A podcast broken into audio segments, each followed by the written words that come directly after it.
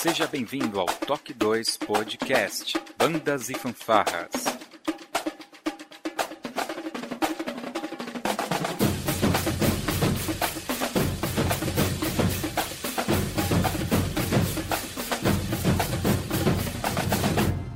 No ritmo da vida, na batida do coração.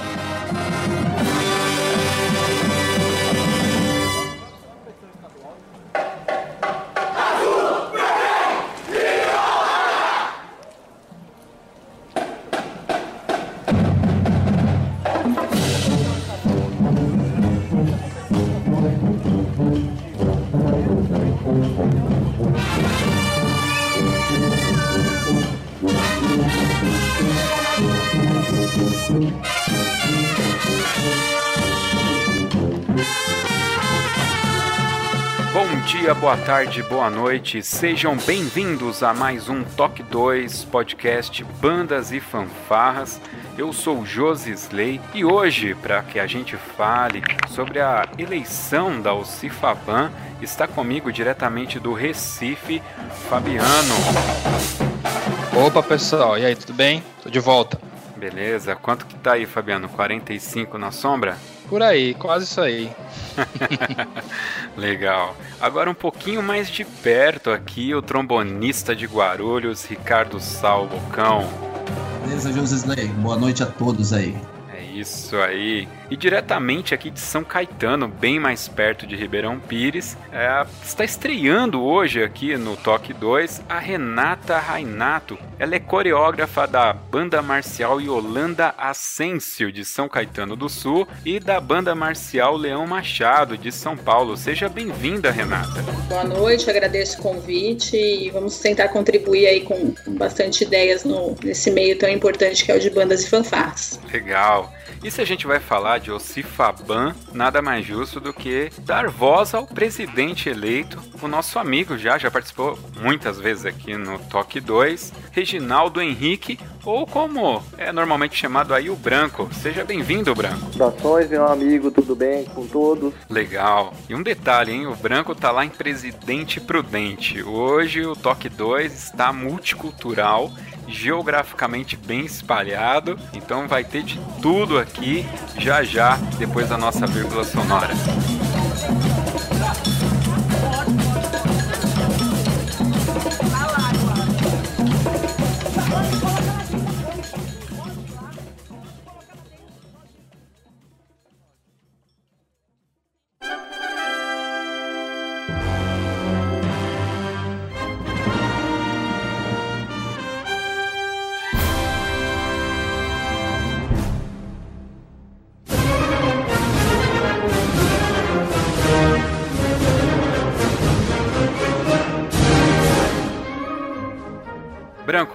Querido, nesse final de semana aí, 17 de setembro de 2017, nós tivemos aí a Alcifaban, na realidade, teve uma assembleia geral para uma eleição emergencial. Não sei dizer aí todos os nomes técnicos, mas eu sei que foi necessário ser feita uma, uma nova eleição de uma diretoria que assumiu. Uh, fala aí um pouquinho pra gente, Branco, dá um histórico pra gente do que, que foi essa, essa eleição, o que, que aconteceu. Olha, na verdade não foi uma eleição, foi uma, uma assembleia extraordinária com a, com a pauta de destituição da diretoria atual, uh, só historicamente falando, né? Uh, tanto o presidente quanto o tesoureiro e o secretário após os, ocor os ocorridos no, no, final do ano passado, no, no, concurso estadual de São Paulo, com a chuva de recursos, a, o Conselho de Ética ele chegou à conclusão que sugeriu a exoneração né, do, dos diretores da UCIFABAN,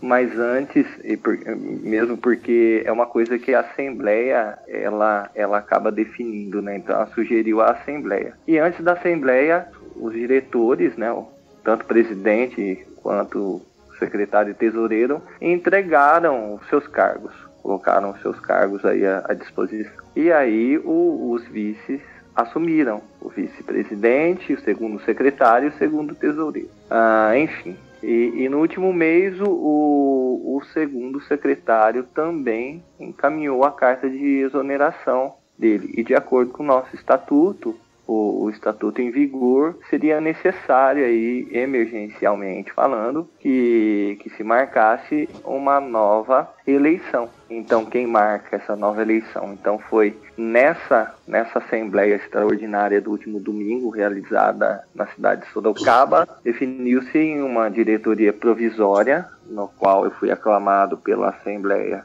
Presidente, e a gente vai tomar conta do, do campeonato estadual que é daqui 20 dias, e também convocar as novas eleições de acordo com o novo estatuto que, que vai ser registrado agora nos próximos dias, com, também com, de acordo com o novo marco regulatório. Enfim, então a nossa missão aí é para os próximos 30, 40 dias, uma diretoria provisória e posteriormente a nova diretoria ela assume mediante é, eleição. Legal. Nós temos um podcast que foi gravado lá em janeiro, o Toque de Caixa número 3, Entendendo a Renúncia da diretoria da Ocifaban. Então, quem quiser relembrar esse caso com mais detalhes, vai estar linkado aqui no post desse podcast, na época onde o, o Branco também participou e ajudou a gente a elucidar alguns maiores detalhes. É, eu queria perguntar ao Branco, quando acontece essa situação de parte da diretoria se desfazer, né, se, dos cargos e se retirar, é, por que que houve a troca total da diretoria e não uma nova eleição para repor os cargos que ficaram vagos? Não seria uma linha a se seguir? Ou o estatuto não previa isso?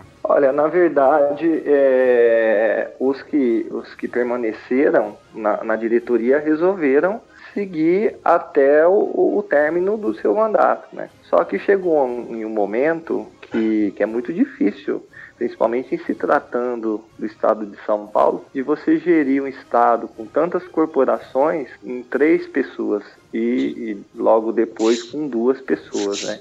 Então eles tentaram até dar continuidade à gestão, mas aí se tornou praticamente é, impossível. Então uma comissão ela sugeriu que um dos diretores entregasse o cargo, porque aí na vacância de mais um, aí o estatuto obrigatoriamente requer uma, uma nova eleição. E aí assim foi feito, né? Porque é, por mais que que houvesse boa vontade de, de associados em ajudar a diretoria, tem certas coisas que, que não cabe, né? Só cabe a, a uma diretoria executiva. Nem os próprios conselhos, para quem entende um pouco mais de, de, de, associação, conselho fiscal, um conselho de ética, ele, ele não pode fazer os trabalhos de uma diretoria executiva. É a mesma coisa que acontece entre poder executivo e legislativo, né? Um prefeito de uma cidade, vamos imaginar que o prefeito de uma cidade seja caçado na hierarquia, o, o vereador lá no, do poder, poder é, legislativo, ele, ele não vai poder assumir o cargo do prefeito existe uma hierarquia a se seguir. Chegou num ponto que, que o melhor a se fazer foi é, a convocação para uma extraordinária para que de fato a gente é, tomasse os novos rumos aí para para a vida da Alcifabá. O, o Branco, é, só para me entender um pouquinho o Bocão que está falando, né? É, só para me entender uma, um pouquinho a linha de, a linha de tempo, é, houve a renúncia, a primeira renúncia, é, você falou, você usou o termo exoneração, mas no caso foi uma renúncia, né? No caso anteriormente. É, a, o, o, que, o que o Conselho de Ética ele sugeriu é que os cargos fossem, é, que, o, que o presidente, o tesoureiro e o secretário eles fossem punidos com a exoneração de seus cargos. Mas aí eles, é, isso ia, seria colocado para uma assembleia okay. né, ordinária, que, que, no caso seria a próxima, a, a primeira do ano, mas só que antes da Assembleia Ordinária, eles entregaram a carta de renúncia. Então só ficou a eles ah, o pagamento de uma multa por conta ah, do que aconteceu o ano passado, não nada mais, né? Então eles não, não foram exonerados porque eles se anteciparam e entregaram a carta de renúncia.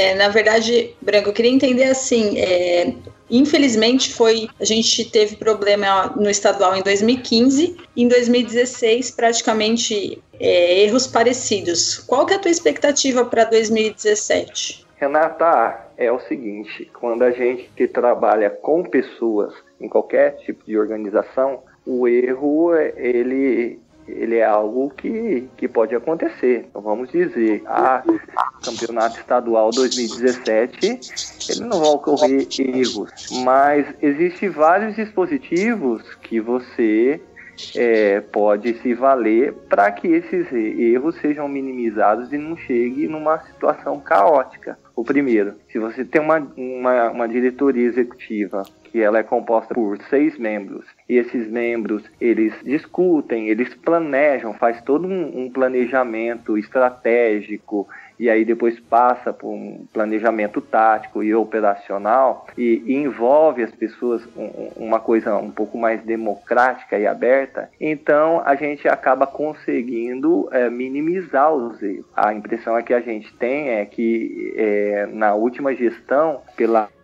ingerência ou por uma, uma um modelo de, de gestão é, mais controladora é, de não, democrática, os erros eles surgiram, né? Então eles foram impossíveis de se sanar, né? Porque uma associação ela é regida pelo seu, pelo, pelo seu estatuto, pelo seu regimento e no caso do campeonato estadual, ele é regido pelo seu regulamento. Então, a diretoria ela tem que dominar esses documentos oficiais, né? E às vezes uma só pessoa, é, ela não consegue dominar todo esse, esses documentos. Então, por isso que é necessário aí você distribuir, você quebrar as tarefas para que o, o, o trabalho ele, ele, ele tenha um resultado melhor. Então, ao meu ponto de vista, faltou isso, faltou delegar, faltou você se reunir para definir, principalmente em citar. Eu tô, eu tô mais mensurando o que aconteceu no estadual do ano passado, né? Erros de, assim, foram bobeiras, né? Eu, eu não, não, enxergo que, que foi de, de má fé.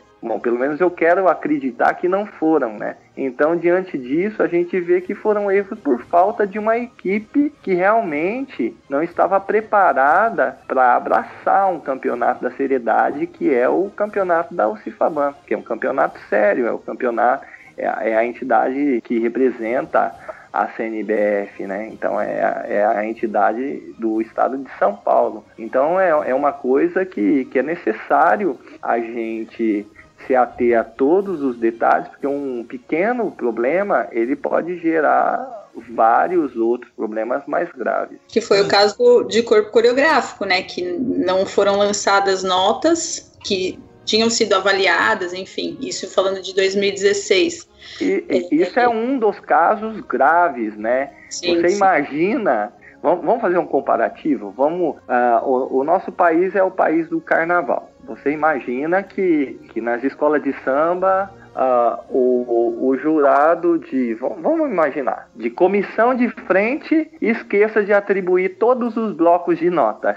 Foi o que aconteceu dentro do, do campeonato estadual. Um dos blocos de nota do, do corpo coreográfico ele não foi, ele não foi inserido para boa parte das corporações. E aí o que se fazer num caso desse? É, vocês imaginam a gente tem exemplo aí do, do, dos desfiles das escolas de, São, de samba de São Paulo, não, que aconteceu aí no, no, historicamente nos quatro últimos anos, né, com diretores, com representantes da, das agremiações, que deu polícia, deu um monte de coisa. Então, foi mais ou menos isso que aconteceu. Não só esse que a Renata apontou, mas, a, por exemplo, é, tem a categoria banda de percussão, existe uma especificidade é, em São Paulo que é as bandas de percussão que em alguns estados é conhecida como banda de tambor, elas não chegam e faz somente uma cadência, elas têm que fazer essa cadência em drill, em coreografia. E aí esqueceu de atribuir esse bloco de notas tão importante. É a mesma coisa você pegar uma, um, um campeonato da DCI e esquecer de dar todas as notas para Blue Devils de, de coreografia. Como que você vai classificar? É. Então foi isso que aconteceu. É. Então, é, é, parece brincadeira, né? Parece uma piada contando assim, mas foi isso que aconteceu. Entre outros diversos recursos que, que chegaram até o Conselho de Ética, e aí o Conselho de Ética nada mais fez do que indicar a exoneração. Ah, um outro caso que, que me veio à cabeça também foi é, uma prerrogativa do presidente de na última semana ele foi fazer uma, uma reunião em, em Nazaré Paulista, que foi a final, a cidade sede de 2016, e ele mudou a regra do, do jogo com quem estava presente, que era a, a avaliação do, do pelotão cívico. Do pavilhão, né? Do pavilhão, exatamente. Então, é uma coisa assim, é uma prerrogativa que a diretoria executiva, ela não pode passar por cima de uma assembleia. Então, ele passou por cima da, da, da assembleia, do que foi votado e acordado no congresso técnico, e aí o pessoal falou, ué, mas espera lá, não tinha que dar o, o comando de voz, não tinha que dar a, as várias formações da, das bandeiras. E isso chegou no dia e falou: ah, não tem avaliador para isso. Ou melhor, tinha, mas avaliou pela metade, né? E aí foi um dos recursos também que, que foram assim importantíssimos é. para que declinasse essa diretoria. É, o pessoal pegou bastante pesado. Eu levantei um dado aqui da pesquisa que nós fizemos. Ah, no Brasil, né, de todos os pesquisados, a gente constatou que 23% não leem o regulamento. Então, das corporações, quando participam do campeonato, 23 assumiu que só vai lá e tá tudo bem. E na região sudeste aqui, na nossa, né, 19% simplesmente participa, basicamente é, não lê o regulamento. Esse, esse histórico que você passou pra gente, Branco, ele tem um pouco nesse podcast que a gente falou anterior aí, vai estar tá aqui no link pro pessoal é, ouvir. Voltando só um pouquinho no, no, tema anterior, que eu acho que a gente pode fechar um pouquinho melhor. Ah... Eu queria aproveitar que ainda é, não, eu não concluí aquela questão da linha de tempo, que eu queria, ah, tá. queria então, entender desculpe. um pouco melhor. Ainda. Pode, pode, pode falar então, Ricardo. Então, o, o Branco, é, o, é, você, aí houve a renúncia dessa, dessa, dessa presidência, né? Aí houve um pessoal que assumiu, que é o pessoal que estava até antes de domingo agora, correto? Correto. Tá, que aí tava, tinha, a gente tinha um vice-presidente e o secretário da última chapa, é isso? Exatamente. Ah, tá, entendi. Então aí só ficou da, da diretoria executiva, só ficou duas pessoas da, que, que é, teoricamente, vamos dizer assim, que foram eleitas, né? É, ficaram três. Hum, ah. Até três é, é, possível. É possível ah. de acordo com o estatuto. Mas aí um dos membros também entregou a sua carta de renúncia. Aí declina a diretoria. Entendi. É, e, e, me diz uma coisa, dentro é, a gente pode seguir um pouquinho, já entendi um pouco mais da, da linha de tempo. É, é como está a situação? Como está a situação é, entregue por essas por essa última é, diretoria que estava em, em atividade? Como está a OCIFABAN?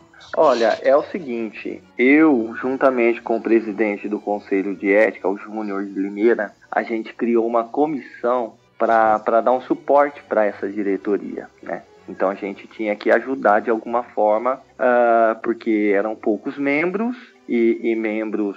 É muito complicado porque quando a gente fala em estatuto, você de repente você não consegue seis pessoas. Ah, ah, ah, eu, eu vou formar uma chapa com as seis pessoas que, que, que eu acredito que elas, elas vão, vão fazer uma boa gestão. A gente tem que obedecer vários critérios. Por exemplo, tem que ter a questão da regionalidade, não pode ter mais que dois é, integrantes de uma mesma região. Então tem vários critérios. Então você acaba de certa maneira, falou, ó, vou colocar aquele lá para dar o coeficiente. Então esse é, é, é, a grande problemática do nosso do nosso estatuto, mas é da maioria dos estatutos que tem uma certa um, uma certa lógica nisso, né? Então voltando aí na à tua pergunta, é, a gente criou uma comissão, uma comissão de apoio a quem ficou da diretoria, porque o que, que aconteceu?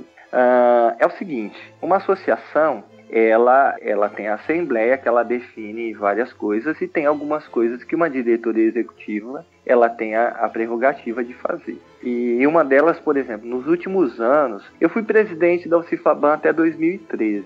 Depois de 2013, assumiu o Cavino, 2014 e 2015, e o Diogo, uh, 2016 e seria até 2017. Então, de 2014 para cá, o único campeonato estadual que foi pago, que foi contratado por uma, uma prefeitura foi estadual de 2014, na gestão do Cavino, que foi estadual de Presidente Prudente. Então, naquela ocasião, a gente teve que acertar todas as documentações e atas para celebrar o contrato com a prefeitura. Então, isso é algo normal. É. De lá para cá, quem, quem é, os anos é, posteriores, 2015 e 2016, ah, os campeonatos eles foram feitos com o recurso do associado e as cidades não pagaram absolutamente nada. E aí só que os diretores eles esqueceram que, ok, tudo bem, é, é uma prerrogativa deles, é a gestão deles, ah, vamos usar o dinheiro do associado para fazer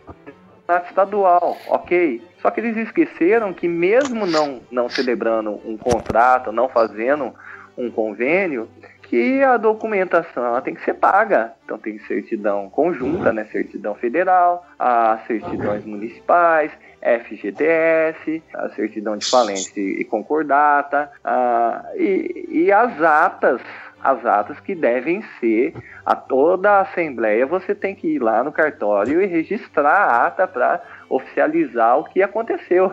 Isso de 2014, da metade de 2014 até o presente momento, não havia sido feito. E aí, a hora que, que nós pegamos, que eu fiz o levantamento, porque o contador ainda que, que nos ajudava, ele era o, ele é o contador aqui de Prudente, né? Então, quando eu deixei o Cifaban em 2013 redonda, e aí eu conversei com ele, eu falei, ah, qual que é a situação hoje? Ele falou, eu tenho uma procuração, vou dar uma olhada. A hora que ele viu o rombo que estava, eu só passei, falei, vamos ter que levantar esse recurso. Aí passei ao presidente, né, ao Paulo, e aí ele falou, você pode nos ajudar? Eu falei, posso. Então, o recurso foi repassado, a gente começou a pagar as certidões. Ele entregou a, a diretoria no domingo com as certidões praticamente todas pagas e o levantamento da certidão municipal, num valor que vai ser pago essa semana também, mas pelo menos havia sido levantado. E o que aconteceu? Uh, do ano passado para cá, com a falta de, de diretores, as atas, que foram mais ou menos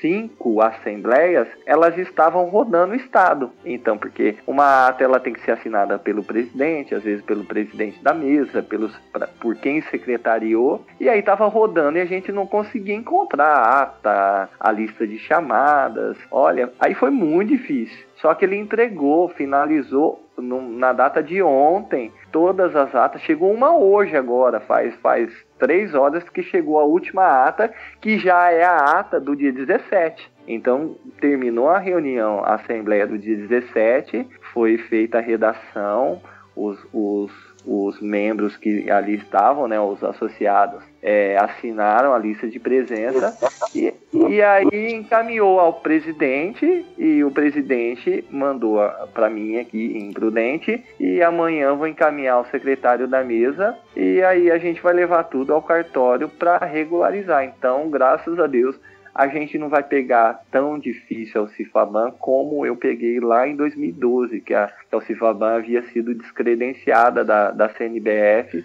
por conta de documentação também. Entendi, entendi. Não, essa, essa questão de regulamento é uma coisa muito séria, né, cara? É, eu vejo aqui na minha região, por exemplo, muitas vezes o regulamento ele não é obedecido. Assim, no meio do jogo, que ele falou, muda a regra e isso complica muito a nossa vida, né? É, é uma questão de responsabilidade mesmo. Da diretoria que está atuando, né? Seguir a, as regras aí. Exatamente. Aí. Olha, eu, eu enxergo uma, uma entidade estadual não como um coletivo de amigos. Porque amigos a gente pode fazer um monte de coisa. Ah, vamos promover um festival de bandas de fanfarras? Ok. Mas a partir do momento que você coloca competição, que você submete ao, o seu trabalho a uma avaliação, a coisa fica muito séria. Aí não dá para fazer num coletivo de amigos. Ela tem que ser feita de uma maneira que obedeça o estatuto e obedeça o regimento e principalmente no caso de um campeonato o regulamento, né? Isso é fato, é fato. Então por isso que, que eu vejo que, que, que muitas ideologias tem muita gente com muita boa vontade no meio, mas ainda é, o que dá para regulamentar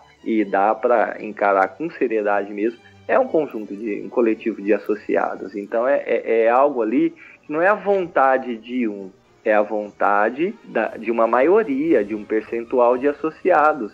Então o regulamento ele não é alterado de acordo com a vontade do Josisley, da Renata, do Fabiano, do Bocão ou do Branco. Ele, a maioria ali votou, aí entra em vigor.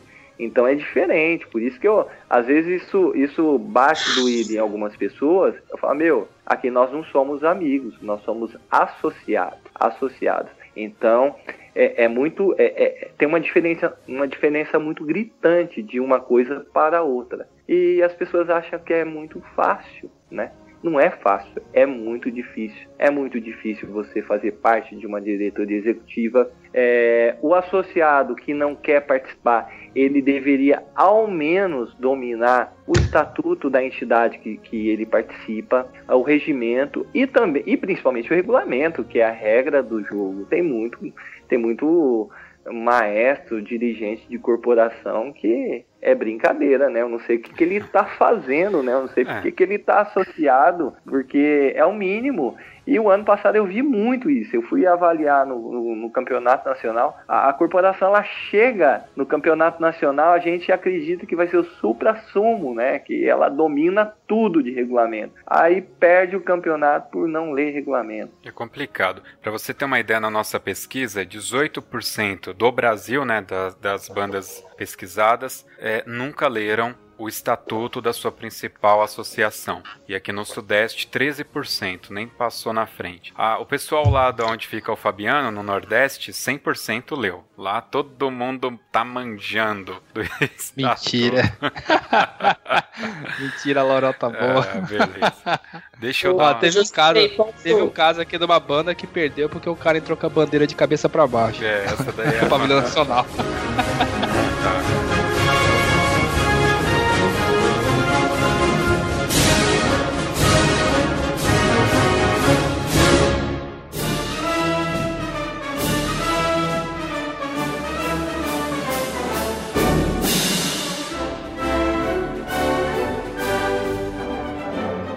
Então, na verdade, é, complementando essa, essa pesquisa, eu posso dar um, um exemplo do que aconteceu comigo. Não, não me recordo se foi em 2010 ou 2011. É, eu estava com outra banda num campeonato e não li o regulamento. Fui desclassificada por estar portando espada, né? Foi triste para o grupo e desde então, né, a gente aprende e usa o regulamento assim, né? Ler a primeira coisa que a gente faz quando vai se inscrever no campeonato mas ainda eu acho que, que algo que precisa ser melhorado assim urgentemente é, assim questões dúbias que por mais a gente vê muita gente falando em redes sociais em grupos né mas na para ir para a assembleia a gente sabe que não é todo mundo que vai para discutir o regulamento que é importante para que ele não fique é, dúbio né não dê margem há dúvidas. E a questão do, dos recursos, né? Se eles existem, se eles podem ser feitos, que eles sejam respondidos, que eles sejam é, levados em conta, né? A gente fala por, por experiência pessoal, não só minha, mas é, muitos recursos que a gente faz pedindo explicações não voltam, ou voltam falando que foi fora do prazo e não foi, e por N questões, né? Então, acho que existe um regulamento, é o que o Branco falou, tem sim que, que ser cumprido, e pensar antes de, de mais nada, acho que também na, na formação dos nossos alunos. Eu, pelo menos, costumo, todo campeonato, fez a inscrição, eu leio junto com o grupo. Acho que eles têm que saber. Não adianta só o instrutor, o maestro, o coreógrafo eu acho que quando a gente forma o grupo, ele tem que saber o que, que ele é avaliado, o que, que ele tem que fazer melhor, né? Ô Branco, é, antes de você responder para Renata, eu queria que você fizesse um mix nessa para ser um pouco mais sucinto. É o seguinte: é, você te, nós tivemos essa eleição, me parece que ela não é uma diretoria definitiva. Vai ter a necessidade de uma nova é, eleição. Então, se você puder falar para a gente é, até quando essa, essa diretoria vai ficar empossada, é, o que esperar, né? Quando que vai ser essa nova eleição, se você já tem alguma visão, e agregar isso, o que, que o associado, por exemplo, a Renata, ela, ele pode ficar tranquilo em relação aos eventos que vão ser realizados agora no mês de outubro, que você possivelmente vai estar presidente ainda. Né? A gente não sabe o que vem lá na outra eleição que terá, mas aí se você puder dar uma explanada para a gente já pegando nesses três itens? Ok, então. É, já tem uma, um edital de, de, de, eleição. Ele não subiu para o site ainda, porque como essa semana nós iremos registrar o novo estatuto, então esse edital já consta as novas orientações para quem deseja aí montar uma chapa. Então seria contraditório a gente divulgar um, um edital de eleição e não tendo o estatuto registrado, né? Que é um estatuto que ele foi foi trabalhado por quatro pessoas aí desde o ano passado e foi aprovado na Assembleia em Bauru no início do ano. Enfim, está marcada para é, essa eleição para dia 5 de novembro, novamente na cidade de Sorocaba. Então, até o dia 4 eu estou como o presidente da da Alcifaban, responsável aí pelas duas finais do campeonato estadual. Sobre a questão da, da seguridade aí, do, o que, que o associado ele pode esperar. Na verdade, a gente tem um grupo de filiados, né, de todos que estão em dias com as suas obrigações sociais e, e ele já está ciente. Então já foi divulgado o quadro de avaliadores das duas etapas. Dia 8 de outubro é a final de algumas categorias na cidade sede de Quatá e no dia 15 de outubro, uma semana depois, ah, em Barra Bonita outras categorias. Então nós já fechamos o quadro de avaliadores, que é muito parecido com, com o que elevou o nome da Ucifaban em 2013 no, no campeonato do Memorial da América Latina, que eu eu estava como presidente também. Uh, então, basicamente, a gente vai seguir aquela uma linha bem transparente. Então, toda portaria, toda publicação, nós estamos encaminhando a, aos filiados uh, outras que é, para o Conselho de Marketing que, que foi realinhado aí para ter um outro tipo de postura, uma postura é, da forma que eu, que eu costumo trabalhar e o Conselho de Marketing está fazendo um bom trabalho aí nas, nas redes sociais, nas mídias sociais. Então, nós estamos aí exatamente a, a cerca de, de uma hora e meia para encerrar as inscrições do campeonato estadual e para minha felicidade a gente praticamente vai fechar com praticamente os mesmos números do ano passado, que o ano passado foi, foi uma, uma, uma final estadual bem pesada, uma quantidade considerável.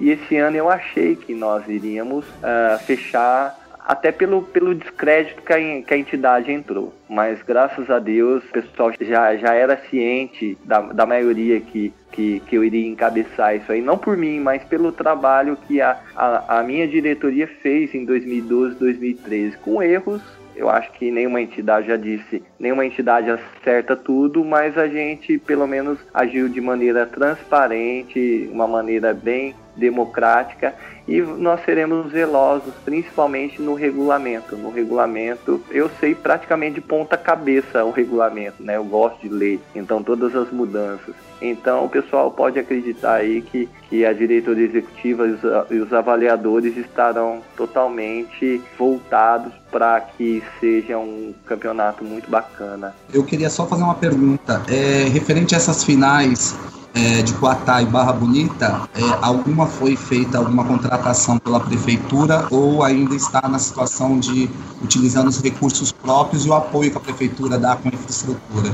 É o seguinte, eu não concordo que, um, que a gente leve a, a, uma cidade, que uma cidade ela não possa oferecer o mínimo para uma entidade. Uhum. Primeiro que, que o recurso que o associado paga, ele não é o suficiente para você organizar um, um, um, campeonato estadual. Então é necessário, além da estrutura, um, um valor a ser pago. E esse ano novamente as duas prefeituras elas estão celebrando o contrato com, com o Cifaban. Então elas estão contratando os serviços da Cifaban para organização e realização do campeonato estadual. Então, além do recurso do associado, nós iremos contar com o recurso de cada cidade. Eu sou totalmente favorável a isso. Levando um evento para a cidade, a prefeitura tem, tem sim como boa parte da despesa, né? Apesar de algumas estarem quebradas, mas mesmo assim a, a cidade não pode parar, né? é o que eu penso. É, tudo na vida, se você tem dinheiro, você faz. Se você não tem, você não faz. É frio isso, né? Mas a gente vive num país capitalista. Uhum. Então não adianta fazer pelo amor. A gente tem que fazer pelo amor, mas também tem que fazer com um mínimo de estrutura possível. Né? Então, só pelo amor ninguém vive, né? Então, é, é aquele, é aquele ditado que, que a minha mãe dizia. É, quando a fome bate na porta, o amor sai pela janela. Então eu, eu encaro a, a, a, entidade da mesma forma, precisa de dinheiro. Ninguém vai lucrar, porque é uma entidade sem fins lucrativos. É para você propiciar a, a corporação que passou o ano inteiro se preparando para ter condições dignas de disputa. É o meu ponto de vista e é a linha que eu vou seguir. Eu, eu já antecipo que eu sou candidato à presidência da, da, no, da nova Cifabando, da gestão 2018 e 2019, e a minha linha vai ser essa. Vai ser essa, tá? Eu trabalho numa linha assim, bem empresarial. Isso é da minha formação. Né? É, antes de músico, eu, eu sou formado em administração, então eu vou encarar o Cifaban como uma empresa e não como, como um conjunto de amigos. Isso é bastante importante.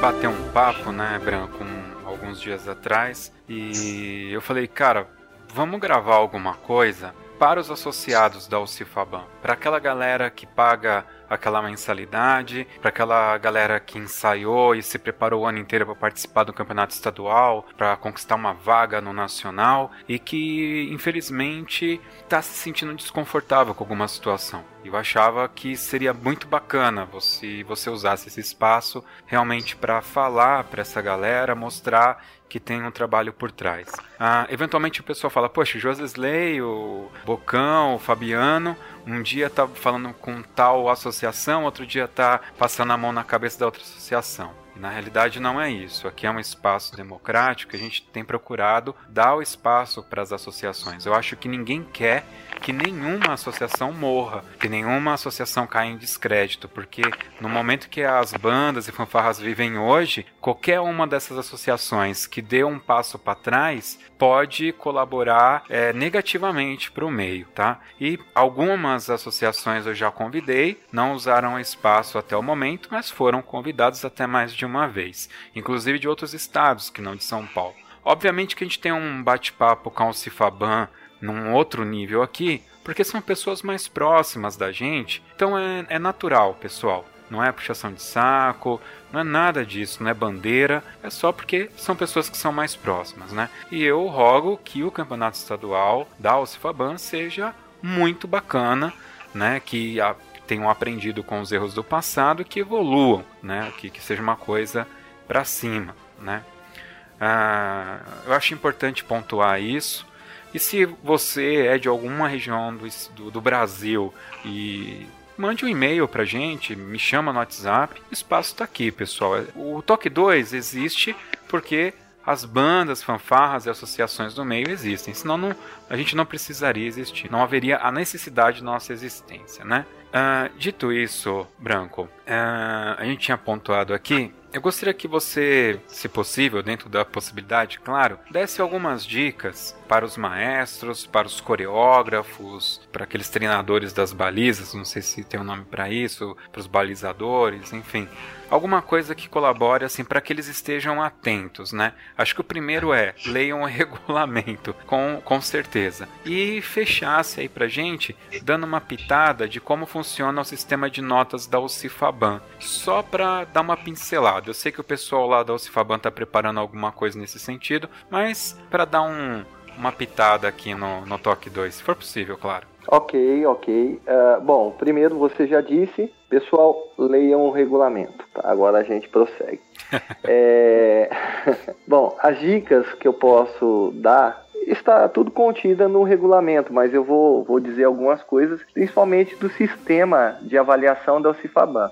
Na, na última assembleia do dia 17 em Sorocaba, é, entrou um, é, assim, eu, eu, vinha percebendo no, no, nos últimos anos uma certa injustiça por, com corporações de médio e grande porte por questão de nota. Então a, é, é, um método meio indutivo, meio, sei lá. É, e aí eu, eu joguei uma proposta para a Assembleia de, de, de, na pista a gente trabalhar com aquele método que ele é utilizado no campeonato do, do Rio Grande do Sul, é, que eu coordeno lá também, um campeonato do, do Paraná, modelo de, de campeonato aqui do Cofaban de Caieiras, de Santa Isabel, que é aquele trabalho de quantidade de componentes regulares é, irregulares e fazer aquela coisa um pouco mais matemática, né?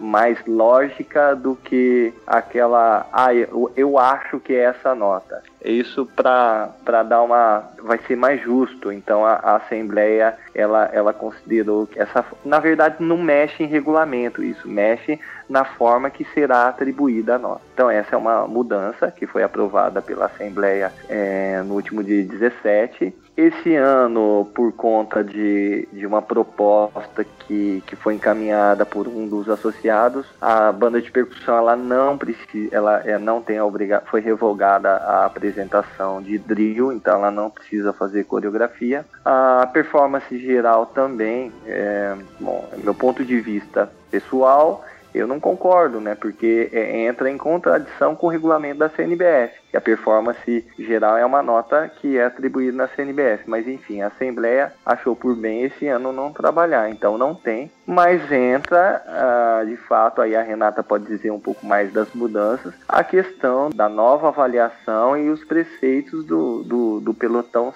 de bandeiras, o pelotão cívico, né? Na parte musical, o nosso, nosso campeonato aqui ele é avaliado no bloco de palanque, que ele é distribuído é, esse ano novamente dois avaliadores por aspecto, então aspecto interpretação, que acredito que sejam cinco notas, aspecto técnico, mais seis notas, e aspecto de percussão. Lá na pista, uh, nós iremos trabalhar não com a dobra, porque normalmente é assim: uniformidade instrumental, um mesmo avaliador, marcha e garbo, o mesmo avaliador. Então a gente destrinchou. Então o avaliador ele só vai avaliar marcha. Você imagina quem avalia esse aspecto Marcha são, é, é, é, é, a uniformidade dos pés, né? O garbo é algo mais cintura para cima. Então ele fica, tem que ficar de olho no gato e no rato. Então falou, não, vamos, vamos abrir isso aí, só marcha, um avaliador só para marcha, um avaliador só para garbo, um para alinhamento, outro para cobertura. E também no corpo coreográfico, dois avaliadores e para baliza dois avaliadores. Isso de acordo com o regulamento nosso, tá? Então a gente tá, é, é, vai trabalhar novamente com esse formato de avaliação e, e, depois fazer a média aritmética das notas que serão dobradas, né? Para a gente ter um consenso de notas. Então vai ser essa, a, esse o formato de avaliação no campeonato 2017. Há uma outra coisa que eu quero frisar também como eu não estou é, disputando esse ano, eu, eu, eu e o Júnior do Senai, nós tivemos aí a autonomia de definir a bancada de avaliadores. Uh, e na pista, praticamente, nós fechamos com a maioria. Acredito que cerca de, de 85% dos avaliadores têm uma experiência no meio de bandas de fanfarras e concurso superior, com, com, com licenciatura ou bacharelado em música, ó, e uma minoria com pelo menos um curso técnico de tatuí. Então, é uma coisa que eu primo pela formação e pela, pela habilidade do avaliador. E na pista, um quadro do avaliadores bem parecido com o de, do Memorial da América Latina, não, não, não, adianta a gente mudar aquilo que deu certo, né? Aquilo que foi justo e que elevou o nome da Ucifaban em 2013. Então o formato para quem vai disputar esse ano vai seguir o mesmo formato de 2013. Bacana, Branco, muito obrigado. E me deu uma, um clique aqui, vou, vou deixar aí a ideia, o tempo não vai permitir a gente explanar muito, mas por que não a Alcifaban abraçar um festival, não um campeonato, um festival anual no Memorial da América Latina, um evento que ocorra todos os anos lá no Memorial da América Latina. A, a memória que eu tenho daquele campeonato é muito boa, um espaço grande, acho que subutilizado da cidade de São Paulo e que eventualmente pode dar uma boa visibilidade para o meio, para a própria associação. Acho que todo mundo ganha. Então fica aí. É, pessoal, alguém... pode responder isso não? Ah, você já quer responder? Então pode falar, cara. Eu, eu, eu gostaria muito de responder, então... É, mas assim, eu vou tentar ser o mais sucinto possível. Claro. Tá? É, em 2013, quando nós, uma proposta, uma reunião, não, não foi ao Cifaban que foi até o memorial, o memorial que veio até o Cifaban. E aí, eles, é, no planejamento, colocamos custos, só que o governo do estado, há 15 dias que antecedia o campeonato, ele apontou que não tinha, não teria recurso para fazer. E aí, por intermédio de um deputado aqui de Presidente Prudente, nós conseguimos uma verba. Olha, eu acho que foi cerca de 23 mil reais que, que saiu pela Sabesp governo do estado, mas o governo do estado em si mesmo, Secretaria de, de Cultura, ela não disponibilizou na última, nos últimos 15 dias. E aí a gente teve que peitar com recurso de associado e ainda bem que entrou o recurso da Sabesp para a gente promover. Então, é, engraçado, né, que que na época nós utilizamos a, o parque para fazer as marciais e, e, a, e o auditório Simão Bolívar para fazer as sinfônicas de concerto. E na ocasião, eu também fiz a abertura com, com a minha orquestra. E lá montando a, a parte de som, eu olhei para aquele, aquele cabeamento, aquelas coisas. Eu comentei com o técnico de som. Falei, nossa, isso aqui para pegar fogo é daqui para ali, né? Foi uma, assim, uma besteira. E, e, e, eu acho que não deu um mês, é, é aquilo pegou fogo. Simão Bolívar pegou fogo, um bombeiro veio a falecer. Só para você entender, para eu te responder por que, que é difícil. Porque o governo do estado hoje é, eu, eu, percebo que existe uma vontade de outras entidades em, em, se fazer, em se juntar. Eu acredito, quero torcer muito que o governo nos enxergue novamente, porque é muito difícil respeitar e fazer, né? Porque lá na época não tinha nem, nem, nem quantidade de profissionais para trabalhar num ambiente tão grande, né? E, e, quem respondia na época pela, pela gestão lá do memorial me apontou vários problemas, né? Da falta de, de de equipe de pessoal. Então vontade não nos falta. O que, o que, o que falta realmente é o empenho do governo do estado. E a gente já tá vem traçando as finais do, do ano que vem, isso é uma coisa que eu não posso dizer, é, é uma coisa estratégica. Com certeza vai ter muito podcast o ano que vem, uhum. da onde de fato nós queremos fazer, mas está guardada sete chaves. Eu antecipo que não é no Memorial do, da América Latina, mas se, se a gente tiver a oportunidade de fazer um festival lá também, a gente vai trabalhar, estaremos à disposição para fazer novamente. Bacana. Pessoal, vamos dar uma fechada aí. Renata, tem alguma consideração? Tenho. Na verdade, eu queria fazer duas perguntas aí para os próximos e sugestões, né? Foi Está em regulamento, inclusive, foi uma sugestão aí de anos anteriores, a, a parte coreográfica, tanto baliza quanto corpo coreográfico em si, para facilitar a vida dos jurados e os jurados não perderem nenhum lance, serem feitas da forma é, com os gravadores, né? É, isso não aconteceu aí há, em dois anos, eu queria saber se isso vai retornar. Não entendi, porque... Renata a questão dos gravadores para a linha de frente. Filmagens, quer dizer, né? Não, não, não. É, foi sugerido, não sei se foi 2014 e 2000, é, acho que 2013 ou 2014, é, as planilhas eram entregues com as notas e, além disso, os comentários eram feitos em tempo real com, com um gravador, que ah, a própria Cifaban tem, se eu não me engano, acho que são quatro gravadores. É, para isso voltar, né? Porque está no regulamento, pelo menos até o ano passado estava, porque facilita muito né, pro, tanto para o coreógrafo perceber onde aconteceram os erros, quanto para o avaliador, porque às vezes é, a coreografia está impecável, o avaliador está escrevendo, ou acontece algum erro e o avaliador também não vê, né? Então gostaria de sugerir que isso voltasse, né? E já que o Josisley falou, a filmagem é algo assim importantíssimo, que a gente, por, por vezes, a única recordação que a gente tinha era um, uma filmagem, um DVD, um próprio ao vivo, né? E às vezes não acontece a filmagem do corpo coreográfico, das balizas, às vezes filma sua banda. Então queria saber como que vai ficar aí nessas próximas gestões. Ok, uh, é o seguinte, é, a equipe de Marte ela adquiriu até de recurso próprio, nem da Ucifaban, novos equipamentos para complementar aí o, o, trabalho. Eles já estão providenciando a questão de, de, também fazer a transmissão ao vivo do evento para todo o país. Uh, em relação ao, aos gravadores, né, como eu estou tomando a comando das coisas agora faz cerca de 3, 4 dias, né? Então muitas coisas não chegaram até mim. Então é, é até uma coisa que, que, Renata, se você pudesse nos ajudar e até colocar o, o Ademir a par dessa situação, ele que é o que será o coordenador de linha de frente lá no, no, nas duas etapas finais, para que isso realmente seja feito, né? Então era uma coisa que estava até passando batido. Na verdade, hoje eu, eu tenho me preocupado mais em, em, em, fechar toda a documentação da entidade e, e a partir de segunda-feira me preocupar mais a questão uh, logística, a questão da, da, das, das coisas que precisam. Né? Eu já tenho uma reunião na sexta-feira na cidade de Quatá, a gente vai fazer uma segunda vistoria. Na semana que vem, uma outra equipe vai para Barra Bonita fazer a vistoria, reunião com a prefeitura. Então a gente tem, tem se preocupado principalmente com essa questão estrutural para não cometer os mesmos erros dos anos anteriores. Mas essa questão também, método de avaliação, formato, a gente vai seguir o que está no regulamento. Perfeito. Bacana. Fabiano? Opa, é, eu queria perguntar para ele como que vocês fazem é, sobre os jurados. Né? É, vocês fazem alguma reunião para parar as arestas, o entendimento?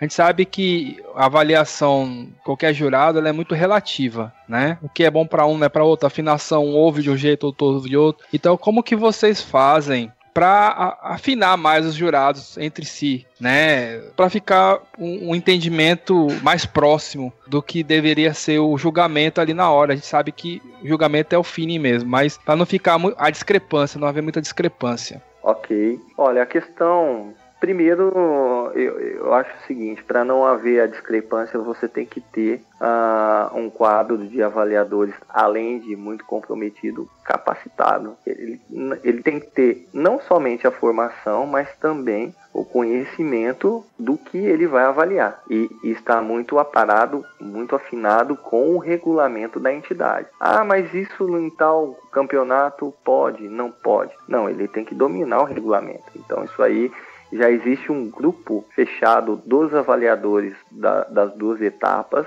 e aí a gente passa o regulamento. Pra, não precisa ler o regulamento inteiro, mas pelo menos a, a, o artigo que trata da sua avaliação. E aí, diante desse contexto, né, a gente também faz uma, uma reunião presencial na data do evento, uma, uma hora e meia antes, para tirar algumas dúvidas de, de como atribuir a nota. Até um 10 tem que se escrever bastante, né? Então tem que ser coerente a nota com a escrita. É, eu já disse, eu acho que em uma das entrevistas, é, eu me preocupo muito com a redação. O, avalia, o avaliador ele tem que dominar a técnica e a, e a grafia, a língua portuguesa, porque você não pode sair nas redes sociais, você não pode pegar um, um, uma planilha de avaliação e escrever.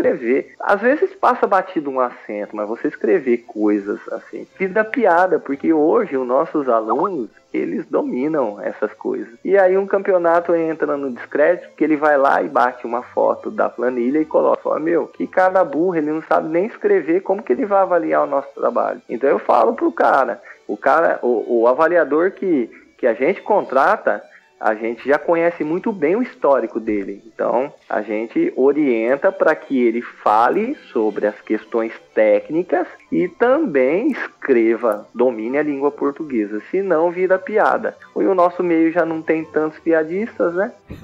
é, eu tô, tô falando isso justamente porque eu, eu considero, né, porque eu sou de São Paulo, mas eu considero é, São Paulo um modelo para o resto do Brasil. E, infelizmente, nem todas as regiões do, do país é, é levado a sério a questão do jurado. Eu já participei de vários eventos em que o jurado não tem um critério de avaliação justo, tal, tal, é tendencioso, isso aí a gente já tá cansado de ver. Mas é importante é, ver isso no, no, estado de São Paulo, para isso se espalhar para o resto do Brasil. Posso, Essa responsabilidade. Um, um, um parênteses na tua fala? Sim, claro. É, tá chovendo é, currículos, né? Para avaliar. Ah, me ajuda. Na verdade, a, a, nós não temos obrigação de ajudar ninguém. Nós não vamos ajudar alguém atribuindo a ele um cachê de, de para julgar um campeonato. Então a gente não ajuda ninguém. A gente coloca a pessoa certa no lugar certo, né? Então esse é, é, é o meu, meu, ponto de vista, porque é algo muito sério, é, é muito importante a gente, a gente se preocupar com o quadro de avaliadores, pagar de acordo para que a, o trabalho do ano todo ele seja de fato reconhecido.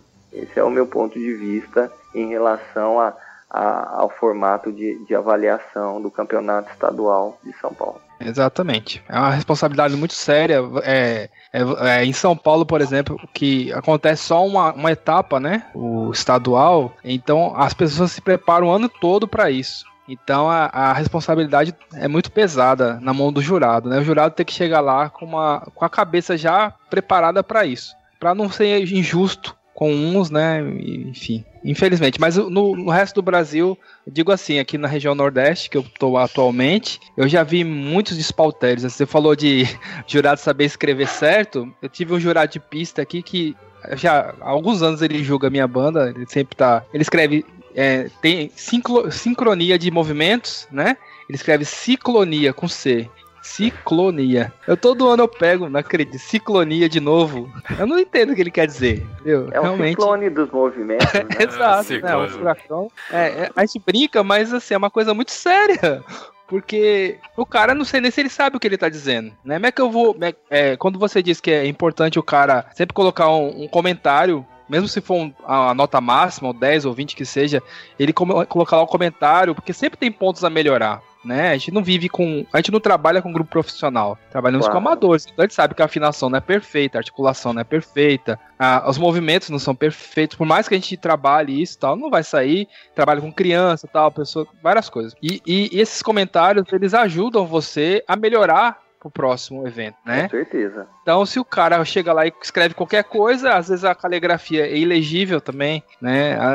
Então, muita, muitos, muitos, muitas coisas assim é, atrapalham na hora do, do ah, evento. Ah, eu, lem eu lembrei outra coisa que eu iria, que eu, que eu ia falar e, e, e tinha esquecido. É, a diretoria executiva ela não se compromete com notas.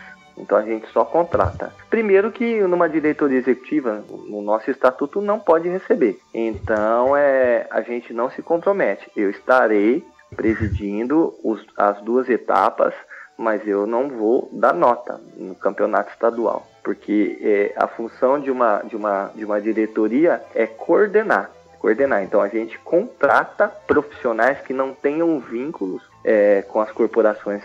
É, é difícil dizer, não tenham vínculo, porque a, a, normalmente esses, esses profissionais gabaritados ou passaram por uma corporação, deram, deram uma capacitação, então é difícil dizer que não, que não vai ter uma vinculação mas o, o, o vínculo, assim, para ele, ele trabalhar de maneira imparcial e qualquer coisa que ele precisar ali, ele vai ter a, a, a diretoria executiva para o auxiliar. Então é, é, essa maneira que a gente vai trabalhar novamente esse ano. Legal. Ricardo Sá, quer usar o tempo? Eu quero um pouquinho, assim.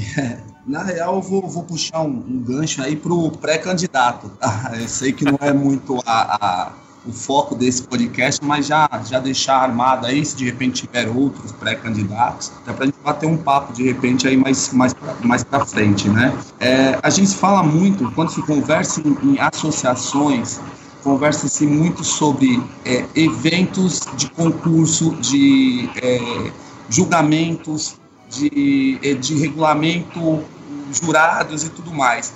É, eu, eu vejo que o concurso é importante, mas eu acho que a associação ela tem, ela tem um cunho muito maior, ela tem uma, uma, uma função muito maior que eventos, é, que os, os, eventos de concursos. Os concursos são importantes, mas eu acho que fora isso, é, é, tem muitas outras coisas, né, outras vertentes que a, que, que a associação tem que buscar, né.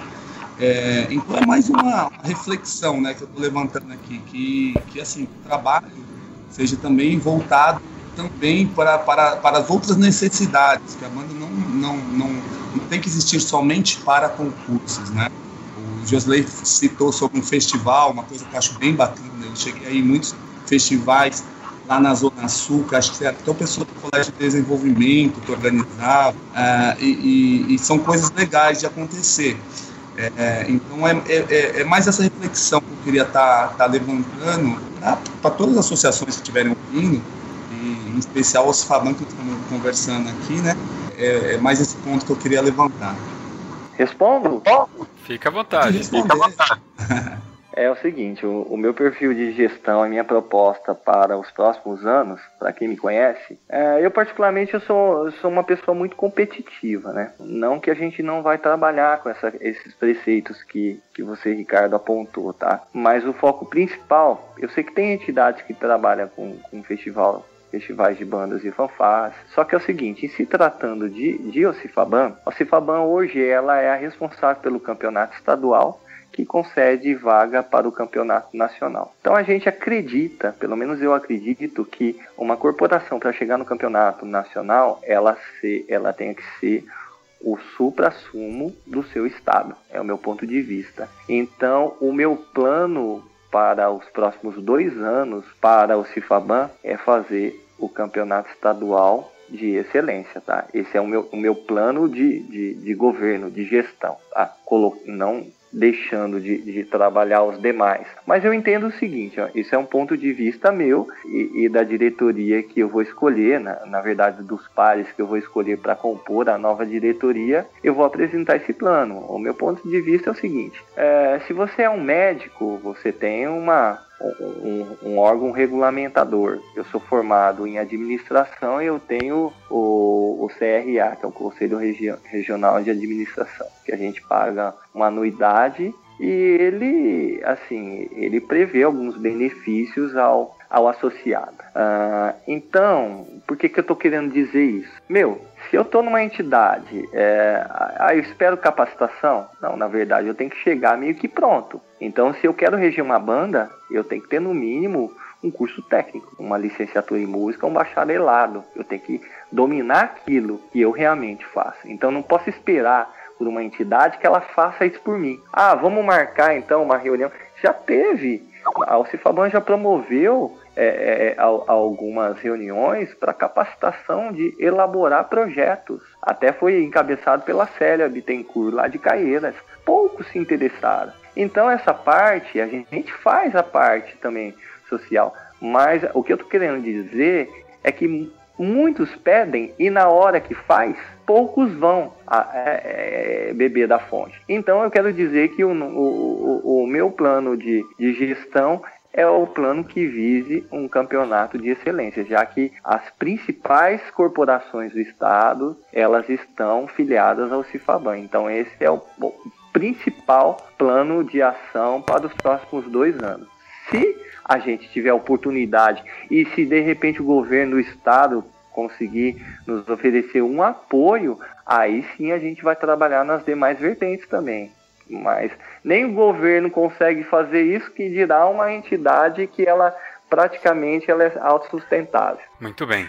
Ó, e esse tema aí, Bocão, dá um podcast, hein? Qual a função de uma associação, tá? Então já fica marcado aí na nossa lista de pautas pra gente discutir um Posso pouco. Posso participar? Pode, claro. Por que não?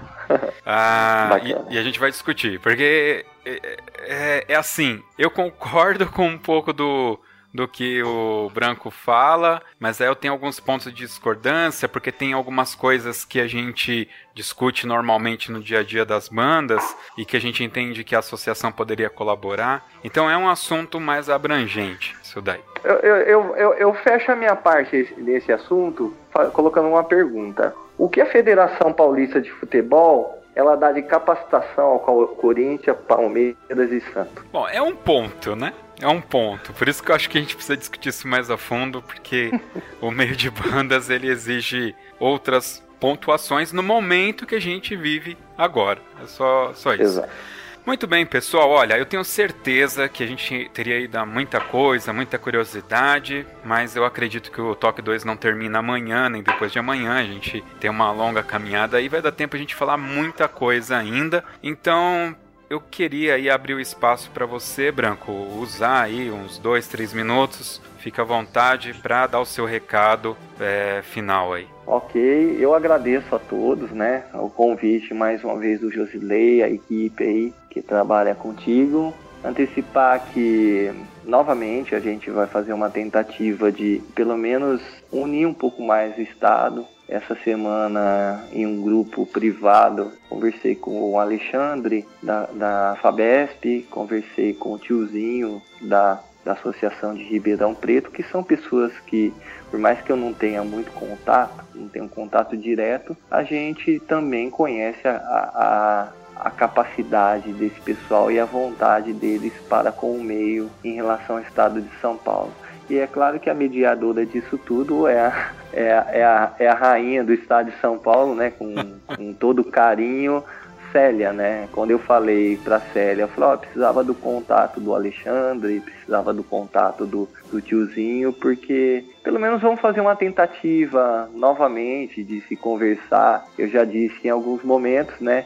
esse tipo de assunto institucional a gente não trata na porta de um boteco tomando cachaça, e sim numa reunião a portas fechadas com muita seriedade, porque é um Estado é, envolvido nisso, são, são trabalhos envolvidos nisso. Então, o que eu antecipo para vocês que conversa terá, eu acredito que aí no consenso de pelo menos essas duas entidades que eu, que eu encaro que ela, ela, elas têm gestores aí gabaritados, comprometidos com o meio, que eu acredito que assim como eu não tenha os interesses pessoais acima do interesse coletivo, a gente vai se conversar sim, com certeza para os próximos meses teremos novidades. É isso que eu tenho a dizer a todos. Valeu! Muito obrigado aí, Branco. Vamos então agora para a nossa dica cultural.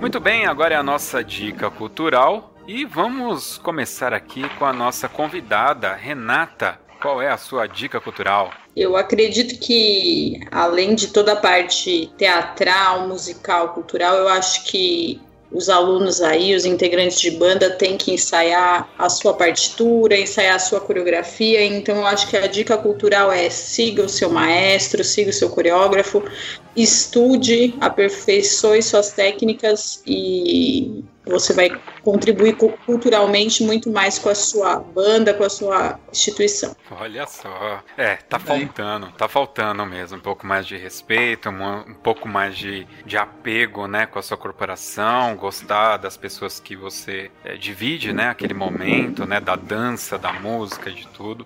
Muito bacana. Fabiano, diretamente do Recife, qual é a sua dica cultural? Hoje eu vou indicar pro pessoal é um site, é, é, é um site europeu chamado worldofbrass.com. O que você vai encontrar nesse site? Esse site ele vende, ele tem aí as texturas das músicas lá do World of Brass, que é um campeonato que acontece lá só de metais é, CDs, DVDs, que às vezes o pessoal fica aqui no Brasil, eu não encontro DVD, CD de grupo de metais, né? Então esse site ele tem tudo da, da, da, vida dos metais, já diz World of Brass, né? É, desde partituras, editadinhas, bonitinhas, até os CDs dos artistas aí que a gente vê, né? Os principais aí solistas de metais e também dos, dos campeonatos World of Brass que acontece todo ano lá. Inclusive o de 2017 já está à venda. Né? Então é bem legal. O pessoal que quiser tá procurando material, eu já comprei nesse site, é um site confiável,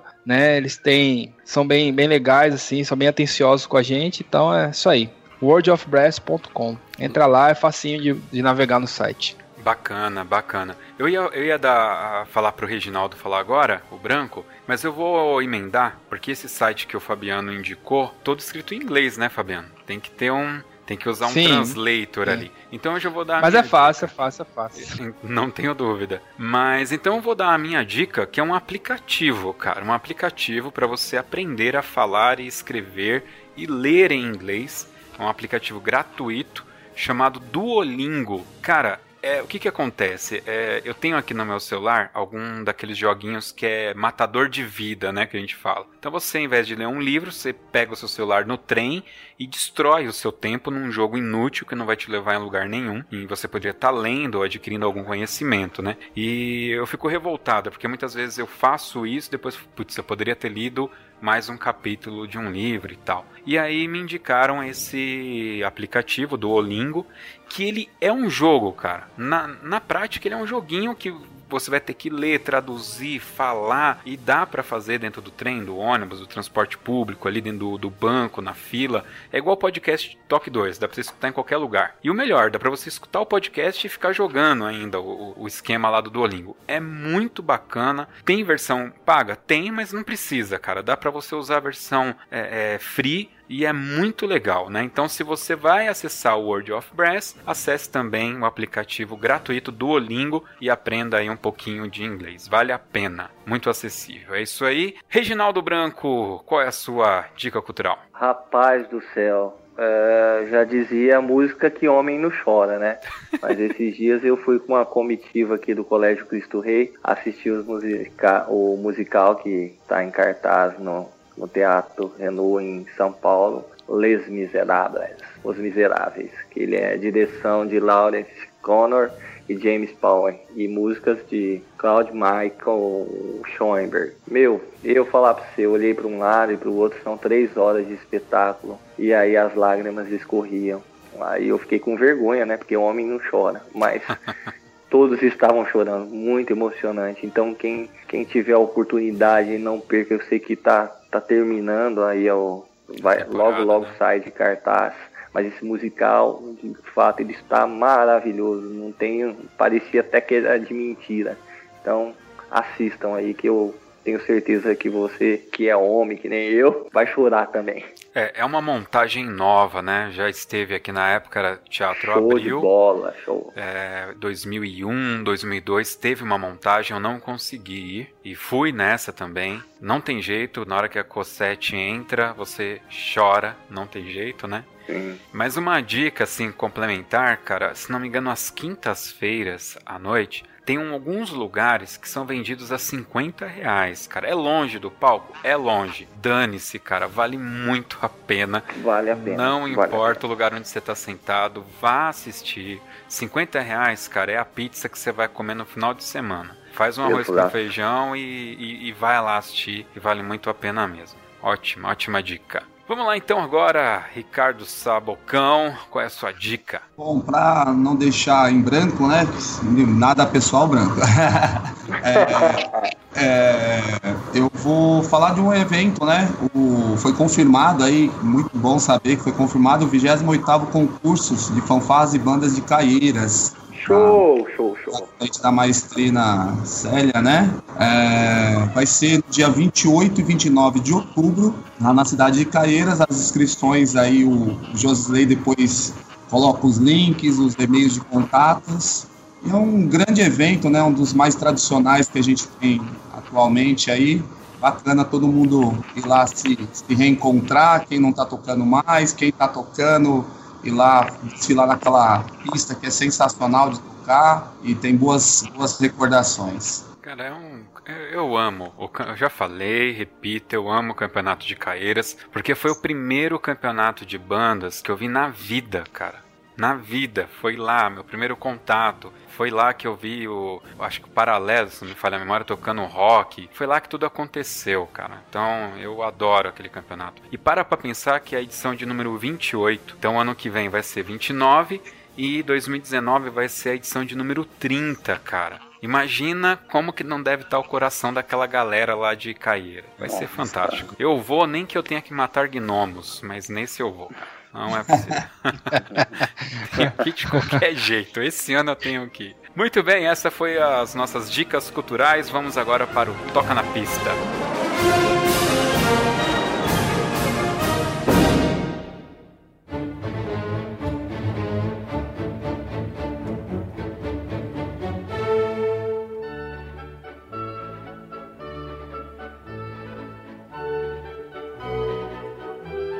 Renata, como é a sua primeira vez aqui no Toque 2, fica aí a responsabilidade para você escolher, né, a música aqui. O toque na pista é aquele momento que você indica uma música, né, para os nossos ouvintes escutarem aqui no final do podcast, mas não pode ser qualquer música, né? Tem que ter uma historinha aí, tem que ter um porquê. Então fique à vontade. Bom, eu vou, vou indicar a música é Image for Brass. Na verdade, essa música foi a que a banda tocou e a Holanda tocou no Nacional de 2013. Branco que adora esse Nacional de 2013, em Taubaté, inesquecível para muitos, para a gente também, mas foi o ano que, que a linha de frente aí por, por questão regulamentar ficou em segundo lugar, depois ficou em primeiro, enfim, foi emocionante, foi uma das coreografias que o grupo estava muito bem, assim, e foi emocionante, né? Então, indico Toca na Pista e toda vez que a gente assiste, né, os integrantes que participaram se emocionam e, e é uma música aí para se lembrar. Legal. É sempre assim, as músicas estão associadas a momentos fantásticos, ainda mais pra gente que participou e participa de campeonatos, sempre fica. Bom, é, Ricardo, obrigado pela participação mais uma vez, ter disponibilizado o seu tempo. Fabiano, eu sei da dificuldade que é, Opa. dando aula para todo lado aí e se disponibilizar para estar tá aqui com a gente. Renata, muito obrigado por ter aceitado de pronto estar tá participando aqui do Toque 2. Eu sei que é difícil, né? A gente colocar nossa voz, todo mundo vai escutar, você acaba se comprometendo. Valeu a sua participação foi magnífica. E Branco, obrigado por mais uma vez se disponibilizar, vir aqui, falar com. Não apenas com o Toque 2, né? Eu acho que você está falando com os associados da Ocifaban, com essa galera que confia, que gosta da associação, quer ver o meio crescendo, eventualmente tinha alguma preocupação quanto aos campeonatos, às finais que virão aí. Muito obrigado pela sua disponibilidade. Agradeço, Gisley, agradeço a todos vocês. Valeu. Pessoal, o link com todos os sites, Facebook, redes sociais de todos os participantes estarão no post deste podcast, tá ok? Todas as referências, tudo que foi comentado aqui estará lá. Então visite toque2.com.br para saber mais e ter acesso a mais conteúdo sobre tudo que nós falamos aqui. Fica agora então com Toca na Pista e até o próximo Toque 2 Podcast.